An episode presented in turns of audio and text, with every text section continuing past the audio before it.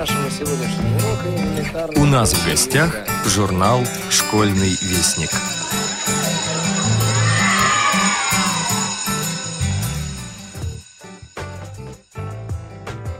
Здравствуйте, уважаемые радиослушатели!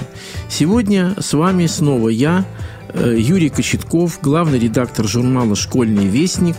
И сегодня я расскажу вам о содержании нового седьмого номера нашего журнала.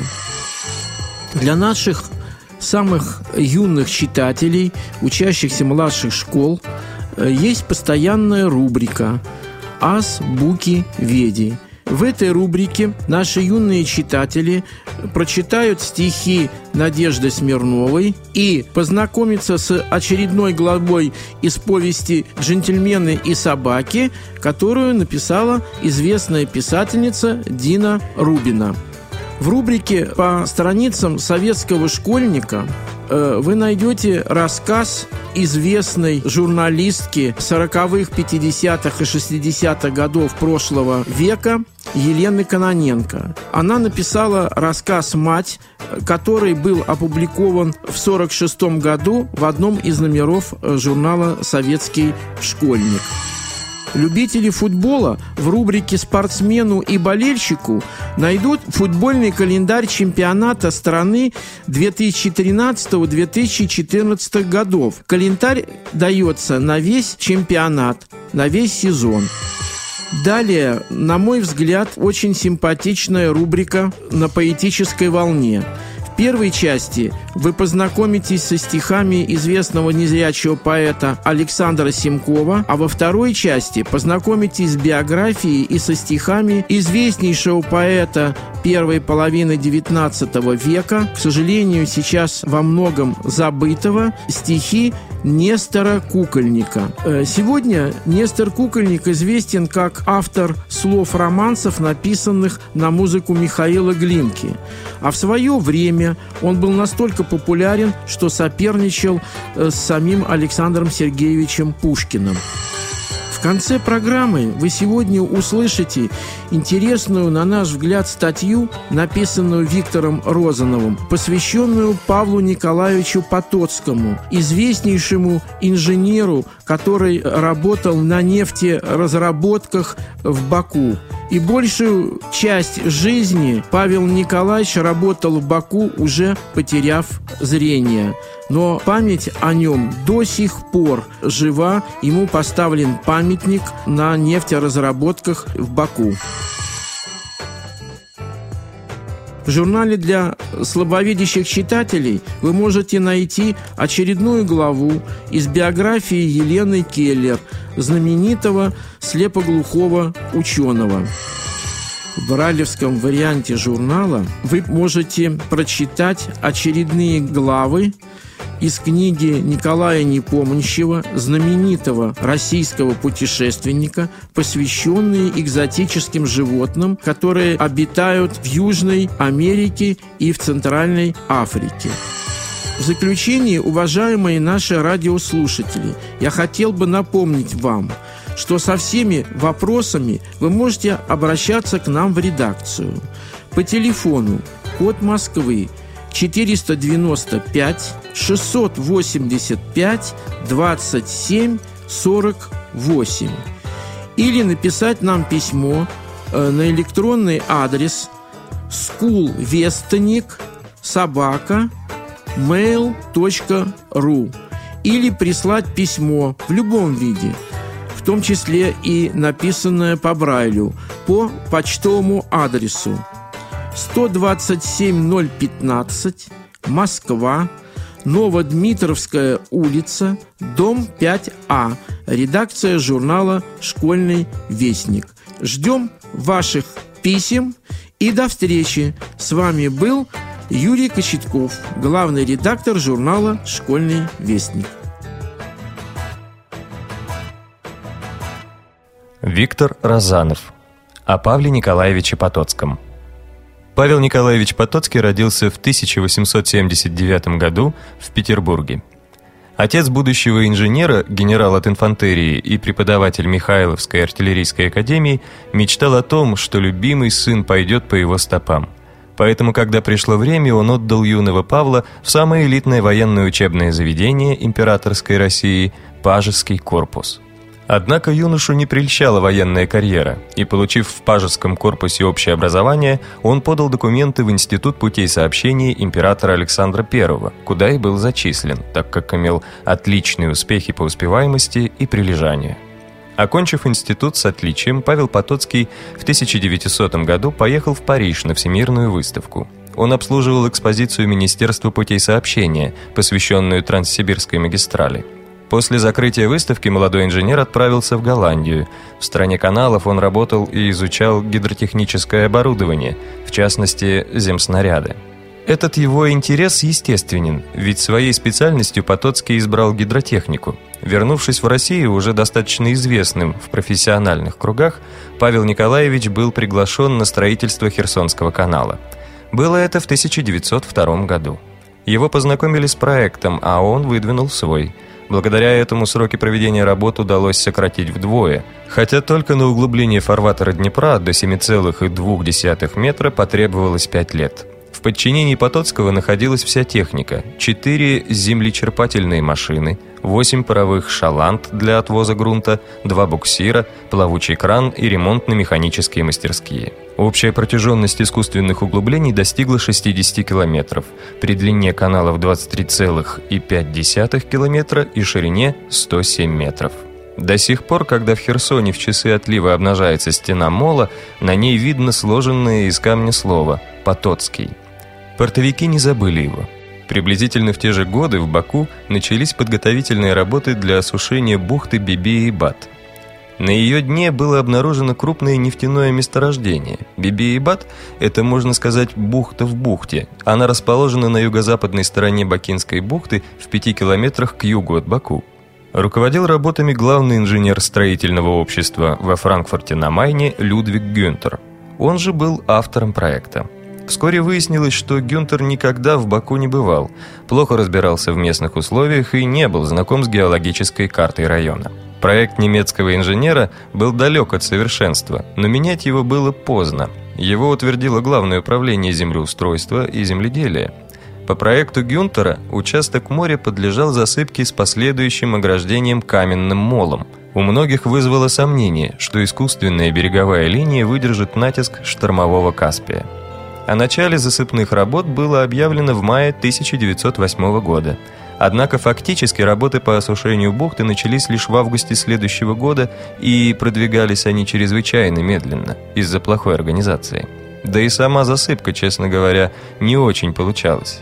Однажды Гюнтер услышал о молодом инженере, работавшем в Херсоне на строительстве канала Херсон-Очаков в устье Днепра. В 1910 году немец поехал уговаривать инженера перебраться в Баку. На предложение Гюнтера Потоцкий согласился практически сразу. Руководить гидротехническими работами, сравнимыми по масштабу только с Панамским каналом, лестно и почетно для каждого инженера. Внимательно изучив техническую документацию, Павел Николаевич разработал смелый проект, принципиально отличавшийся от прежнего. Он предложил не засыпать бухту сразу, а сначала отделить ее от моря плотиной и откачать всю воду. Идея Потоцкого получила полное одобрение ведущих специалистов того времени. Однако работы проводить было приказано по утвержденному ранее проекту. Гюнтер взвалил на инженера всю работу по засыпке бухты, а сам занялся земельными спекуляциями.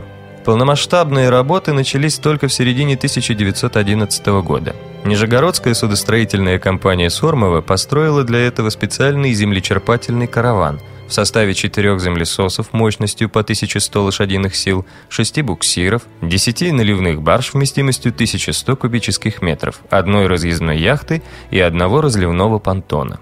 Прибавьте к этому еще примерно километр плавучего трубопровода. Руководил этой техникой выпускник того же Института путей сообщения Георгий Николаевич Пономарев. Корабли должны были перевести миллион кубометров земли и камней – Грунт для засыпки бухты добывали с дна моря, а для укрепления берегов и строительства Северного мола использовали местный камень. Сооружение каменного мола было закончено в 1912 году, после чего начались работы по засыпке бухты. Осушение продолжалось до 1917 года. За это время успели выполнить около 70% работ. У моря было отвоевано 193 гектара. Засыпка морского дна для разработки нефтеносных горизонтов, осуществленная таким образом, чтобы вновь образуемая площадь сливалась в одно целое с прибрежной материковой полосой, являлась уникальной в мировой практике. В мае 1918 года была провозглашена Азербайджанская независимая республика под управлением Совета народных комиссаров, состоящим из большевиков и эсеров. Работы по засыпке были продолжены. А через год случилось непоправимое – в августе 1919 года Павел Потоцкий неожиданно ослеп на один глаз. Что привело к слепоте, остается только гадать. Георгий Константинович Холопов в своей диалоге о Кирове «Огни в бухте» достаточно подробно описывает жизнь Павла Потоцкого. Автор связывает потерю зрения с тюрьмой, куда клеветанного Потоцкого посадили чекисты, но вскоре, разобравшись, выпустили. На него так удручающе подействовали аресты две недели, проведенные среди врагов и злобствующих специалистов, что, вернувшись домой, он слег в постель. У него началось воспаление нервной ткани глаз. Болезнь быстро прогрессировала, и к августу он ослеп на левый глаз, а потом постепенно начал слепнуть и правый. Как предположение, это можно было бы и принять, да вот только с датами неувязка. Советская власть была установлена 28 апреля 1920 года, когда части 11-й армии вошли в Баку. К этому времени Потоцкий уже почти год как был слеп. К тому же сын российского офицера, окончивший военное училище, не слабонервная институтка. Вряд ли двухнедельное пребывание в тюрьме могло так сильно повлиять на психику 40-летнего мужчины. Быть может, арестован Потоцкий был именно в 1919 году, когда в Баку хозяйничали английские и турецкие оккупанты, установившие кровавый террор. Есть документальные подтверждения, что за работу по засыпке бухты Биби и Бат владельцы участков с Павлом Николаевичем не рассчитались. Он мог отказаться работать за даром, его решили сломить и бросили в тюрьму. Доподлинно известно, что в июне 1920 года зрение второго глаза было утрачено на 90%. К празднованию Октябрьской революции из Баку в подарок московским рабочим приготовили эшелон рыбы и фруктов. Павел Николаевич устроился комендантом поезда и поехал в столичную клинику. Но это ни к чему не привело. Атрофия зрительного нерва, болезнь неизлечима, вынес приговор профессор офтальмологии Сергей Селиванович Головин. Два месяца интенсивного лечения ничего не дали. Более того, 5 января 1921 года Потоцкий проснулся и не увидел свет. В Баку он вернулся с поводырем. В городе о нем стали говорить как о мученике. Потоцкого жалели и приходили с соболезнованиями. Тогда он сменил квартиру, где спрятался от всех. Павел Николаевич и его жена, Надежда Анатольевна, жили почти затворниками. Рядом с их домом открылся магазин «Арабкооп», там требовался счетовод, и Потоцкий, инженер с мировым именем, поступает на работу в этот магазин, где щелкает костяшками счетов. Казалось бы, о нем забыли, но это не так. Бакинские нефтяники помнили талантливого инженера. Молодая республика Советов остро нуждалась в нефтепродуктах. Снова возобновились работы по засыпке бухты, но шли они очень медленно. Летом 1921 года секретарем азербайджанского ЦК был избран Сергей Миронович Киров. Он развернул серьезную работу по возрождению народного хозяйства республики и в первую очередь взялся за нефтяную промышленность. Ему рассказали об ослепшем инженере, который вел работы по засыпке бухты Бибе и Бат. Киров разыскал добровольного изгнанника и, учитывая талант инженера-специалиста, опыт и прекрасные качества организатора, предложил ему снова возглавить это трудное предприятие. Оторванный от жизни нефтяников, от людей, с которыми работал, незрячий инженер сначала колебался. Но после того, как тогдашний технический директор Разнефти рассказал о грандиозных планах по освоению морских нефтяных залежей, Павел Николаевич увлекся перспективой, а главное, вновь почувствовал себя нужным и согласился. Осенью 1922 года крупнейший геолог-нефтяник Дмитрий Васильевич Голубятников писал о Потоцком – этот талантливый инженер, которому мы обязаны засыпкой бухты, в настоящее время потерял зрение в рассвете своих умственных сил. Надо надеяться, что Азнефть найдет возможным обеспечить этого труженика. Тем более, что засыпанную бухту мы получили даром. Работы начались. Они велись круглосуточно. На каждый гектар будущей суши засыпали 65 тысяч кубометров грунта час за часом. День за днем у Каспия отвоевывались новые и новые участки. Грунта не хватало. Были проложены несколько грунтовых дорог и узколинейная железная дорога, огибающая мыс Нафталан. По ним доставляли необходимый для засыпки камень, гравий и грунт. Слепой инженер приезжал в Фаэтоне и, ведомый своей дочерью, обходил стройку. Дочь рассказывала отцу, сверяясь с топографической картой обо всем, что сделано накануне, после чего Потоцкий давал указания мастерам. Ржавеющие от долгого бездействия землечерпалки быстро отремонтировать не удалось. Других механизмов почти нет. Что делать? Павел Николаевич находит решение. В воротах маленькой бухточки, ковша, надо устроить водонепроницаемую плотину, состоящую из каменного ограждения, двойной деревянной шпунтовой перемычки и глиняной засыпки, а потом осушить ковш, выкачав из него воду. Горловина ковша становилась все меньше – этот огромный плавучий кран ежедневно прибавлял к плотине десятки 16-тонных глыб. К ноябрю ковш навсегда был отделен от Каспия. На берегу установили 12 мощных центробежных насосов, и началась откачка воды в море. За две недели показалось дно, на котором рабочие возвели насыпи для установки буровых вышек. Осушенную местность назвали «бухтой Ильича». 6 ноября 1922 года на засыпанной территории была заложена первая буровая вышка. Но, к сожалению, первые стволы скважин врезались в жерло грязевого вулкана. Фонтан был сильный, но вместо нефти из скважины летела жидкая грязь пополам с песком. Разгорелись серьезные дискуссии, быть или не быть морской нефти – а ведь Голубятников предупреждал, что при засыпке бухты не руководствовались геологическими данными и засыпали северо-восточную часть бухты, где пласты залегают глубоко и могут быть мало насыщены нефтью. Так что после первого неудачного забуривания профессор принял самое деятельное участие в размещении скважин на засыпанном участке, внося необходимые поправки. Вскоре после неудачной проходки из Москвы пришла телеграмма о прекращении всяких работ на бухте – Через несколько дней новая телеграмма, требующая отчета о произведенных затратах. Но Киров решил взять это дело под свою личную ответственность. И несмотря на запрет из центра, в начале 1923 года на новой площадке забуривались 10 скважин.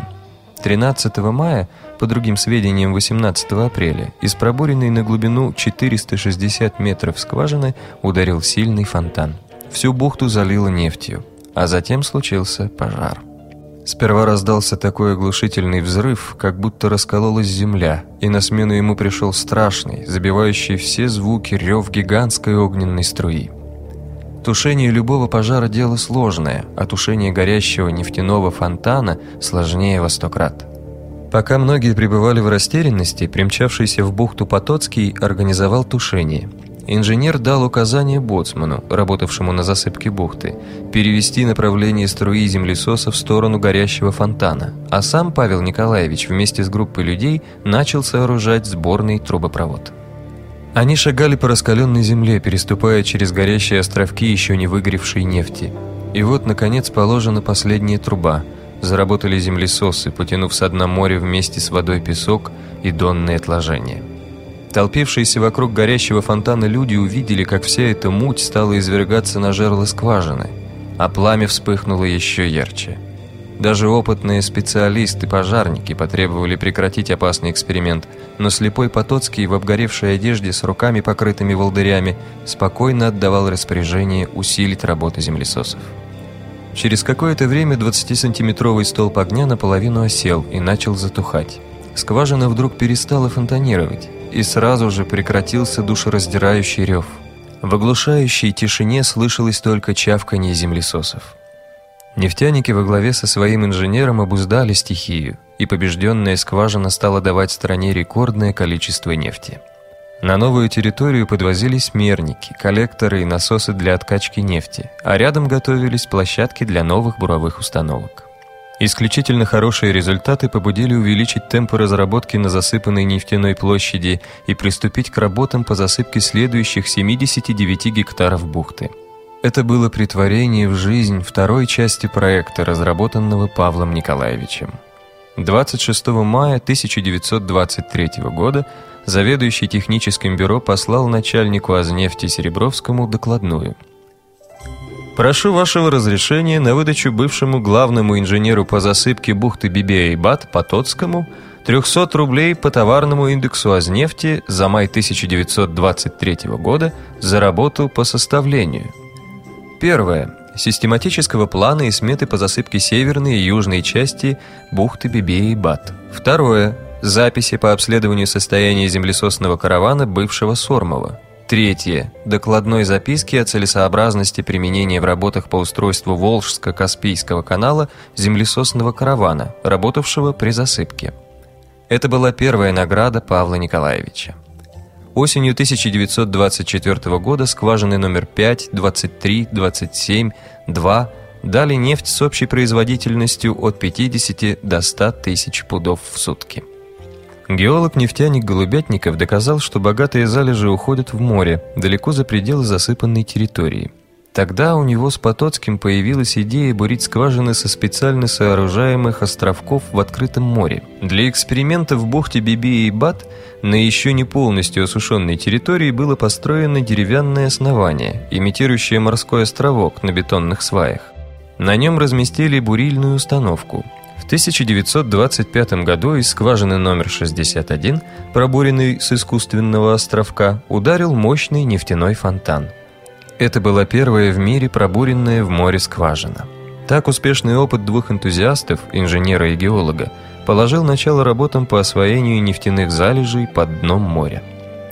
Так что интересы Потоцкого в области нефтяного дела не ограничивались только гидротехническими работами – уже известный нам Дмитрий Васильевич Голубятников вспоминал.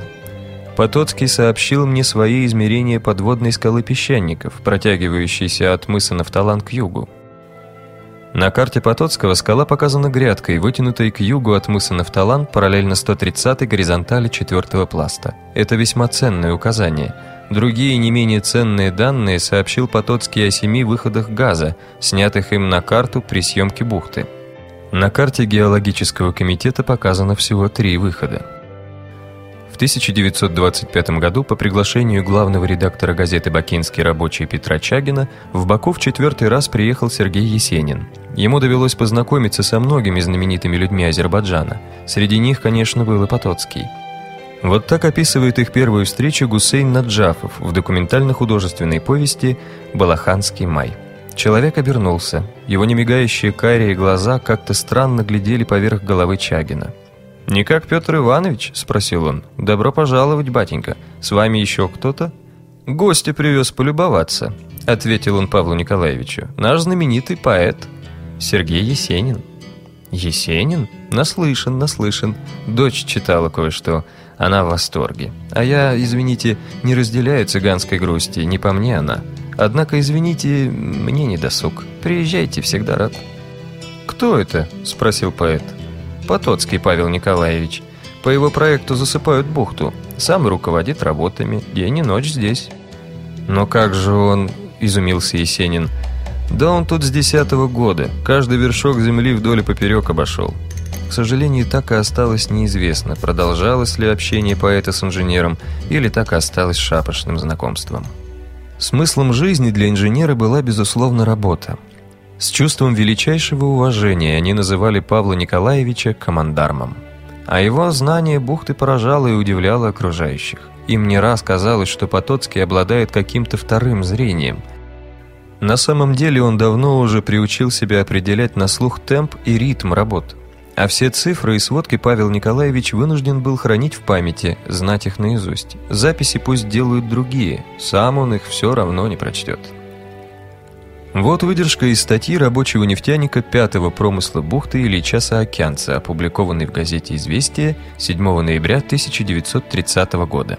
В 1922 году мы вырвали у моря целых 2 километра. Разбили на них три промысла и установили 600 нефтяных вышек, которые дают сейчас СССР 6 тысяч тонн нефти в сутки.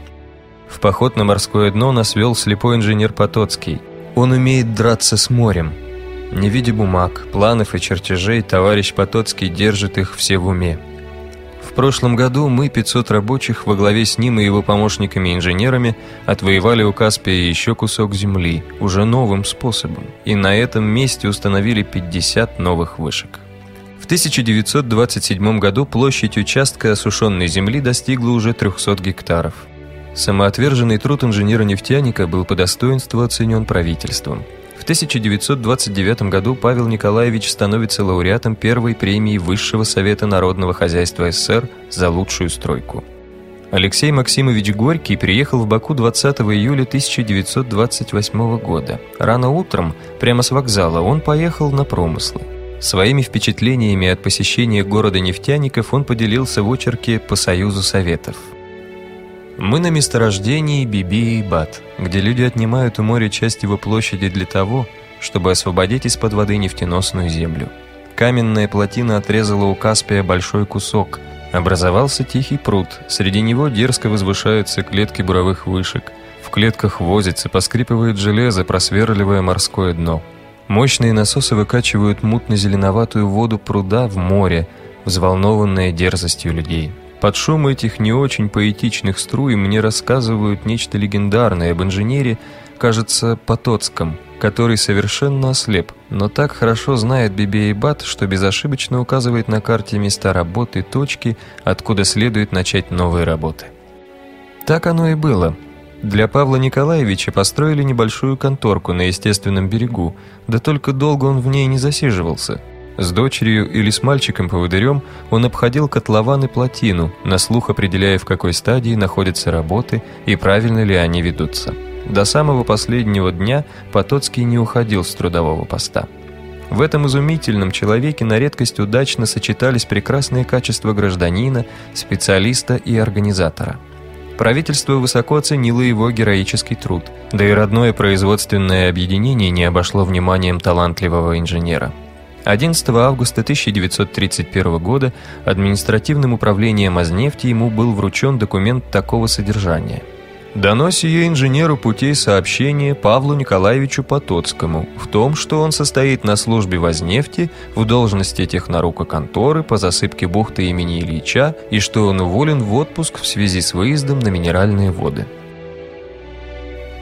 Инженер Потоцкий является ударником и награжден ЦИКом СССР – за выполнение нефтяной пятилетки за два с половиной года орденом Ленина.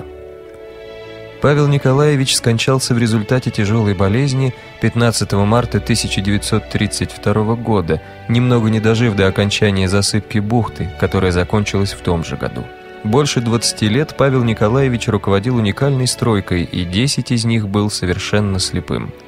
В этом удивительном человеке органично сложились редкие качества – целеустремленность, глубокие знания, феноменальная память, организаторские способности и высокая требовательность к себе и подчиненным. Маргарита Алигер посвятила трудовому подвигу незрячего инженера свою поэму «Старик». Хотя какой же он был старик в 53 года. За дело хвалил, по заслугам бронился, волнуясь за каждый участок работ.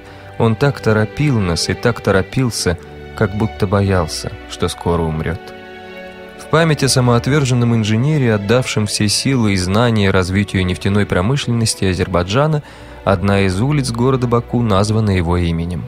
По завещанию его похоронили на самой береговой кромке. У парапета за оградой из розового туфа установлен каменный саркофаг, позади которого надгробие с надписью «Польский инженер Павел Потоцкий, 1879-1932 годы». Путем осушения бухты Бибе и Бат впервые в мире осуществил добычу нефти с дна моря. Тема нашего сегодняшнего урока – элементарные функции. Откройте учебники.